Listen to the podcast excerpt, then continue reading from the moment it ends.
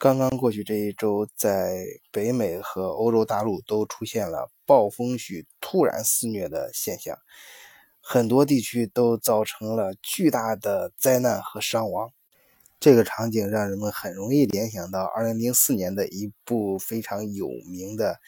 灾难片，当时也引起了非常大的轰动，就是讲的温室效应，呃，导致了人们提前进入了冰川世纪。这部电影的名字就叫《后天》，呃，它寓意着如果我们不好好保护环境，那么，呃，这种灾难很可能马上就会发生，可能就会发生在后天。这两天我看到美国总统特朗普又在他的推特上发出了修墙计划，而且一再强调，在美国和墨西哥之间修的这堵墙一定要让墨西哥人来出这笔钱。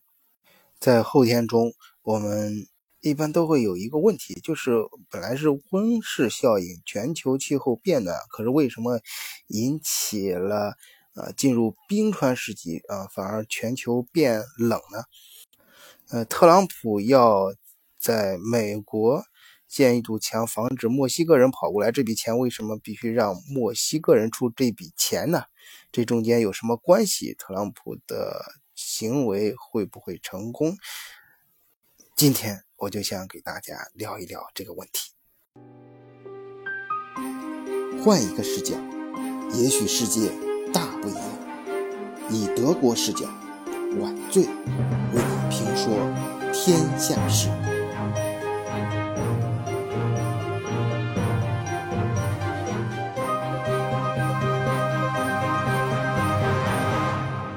后天这部电影作为一个科幻剧。中间演绎了很多科学原理，其中有些让人耳目一新，有些让人非常信服，而有些引起很多争议。这个不是本期节目想讨论的重点。我们觉得有意思的是，其中有一个知识点，就是大洋热盐环流。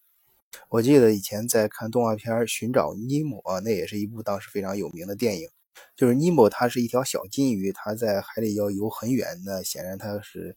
嗯，不可能的。但是它可以跟着那个海龟啊一块儿找到一些洋流，在洋流上就像坐高速火车一样，可以非常迅速的，嗯，在海洋里面穿行。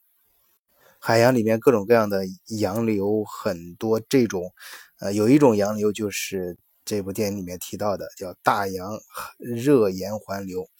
所谓叫热盐，啊，就是说导致这种海洋里面这种环流的主要原因就是，呃，温度和盐度，就是由于它们的不同和变化而导致的，呃，这种不同纬度之间的海洋的环流。具体的说，就是北大西洋地区的水，嗯，因为比较冷，相对来说比较咸。所以这个地方的水呢会往下沉，沉到下面之后呢，就会向呃低纬度地区相对来说温度比较高而比较淡的呃这样海水里面去流动，呃然后呢，呃在低纬度地区呢，它又会呃回恢复上升到北大西洋呃这种海水的表面，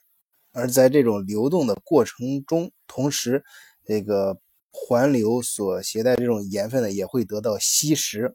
温度也会上升。而当它在低纬度地区到表面的时候，表面又出现啊，也是相同的原理。表面的海水会向呃高纬度地区，就是温度比较低的地方流动。呃，表面热热度比较高的低纬度向高纬度流动的时候，也就与此同时就把。低纬度地区的呃这个盐盐度又变淡了，然后在底部又引起了呃北部的这个呃高盐度的往南部往低纬度流，呃就这样子造成了这种环流，从而这个大自然呢也就对北大西洋呢它的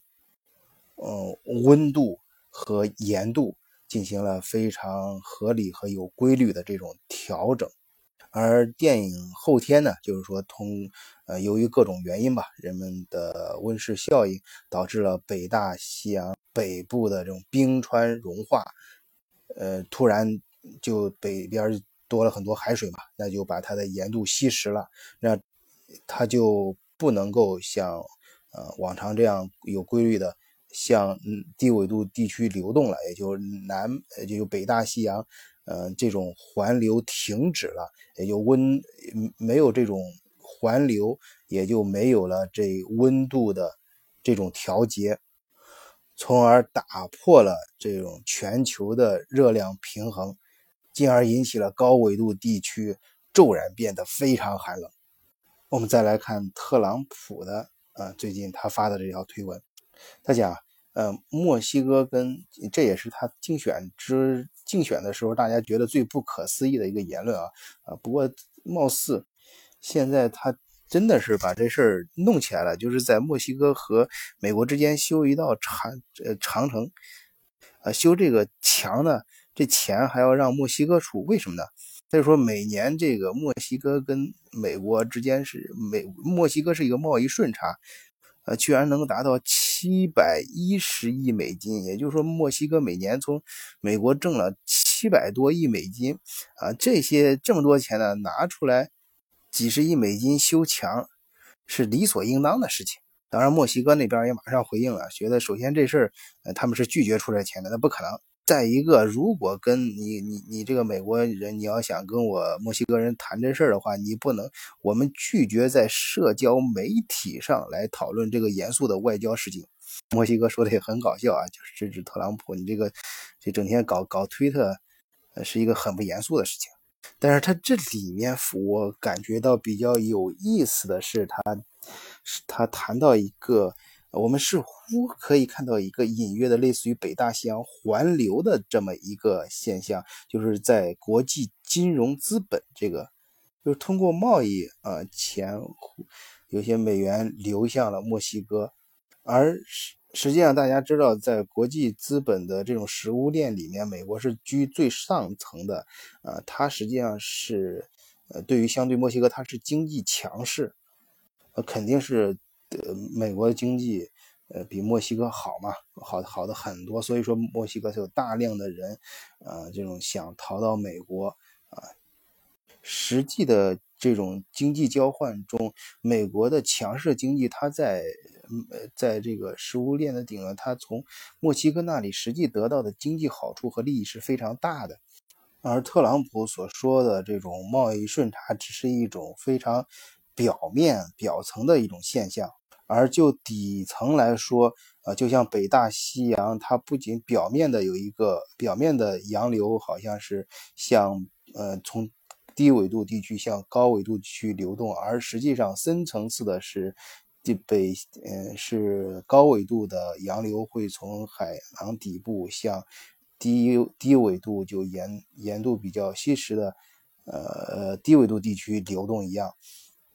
更多更重大的一些经济资源，实际上是呃向从全世界，呃不仅是墨西哥了，向美国流动的。而现在特朗普又要在西墨西哥和美国之间人为的去修一道墙。